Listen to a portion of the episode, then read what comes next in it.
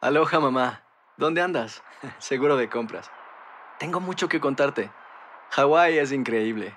He estado de un lado a otro con mi unidad. Todos son súper talentosos. Ya reparamos otro helicóptero Blackhawk y oficialmente formamos nuestro equipo de fútbol.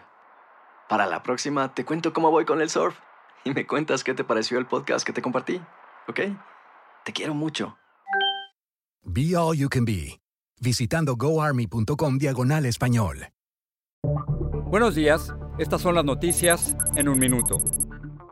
Es jueves 23 de diciembre, les saluda Rosette Estudios preliminares en tres países muestran que la variante Omicron tiende a causar una enfermedad más leve de COVID-19, también gracias a que muchos pacientes están vacunados. Sin embargo, al ser más contagiosa, preocupa la capacidad de los hospitales.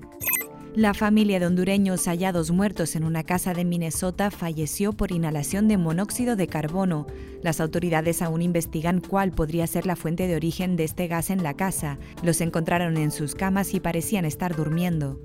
La Corte Suprema revisará la legalidad de los mandatos de vacunación del presidente Biden en lugares de trabajo. Lo hará en tiempo récord en una audiencia especial el próximo mes.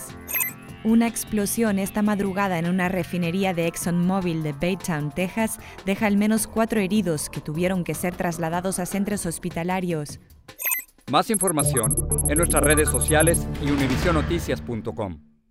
Hay dos cosas que son absolutamente ciertas. Abuelita te ama y nunca diría que no a McDonald's. Date un gusto con un Grandma McFlurry en tu orden hoy. Es lo que abuela quisiera. En McDonald's participantes por tiempo limitado.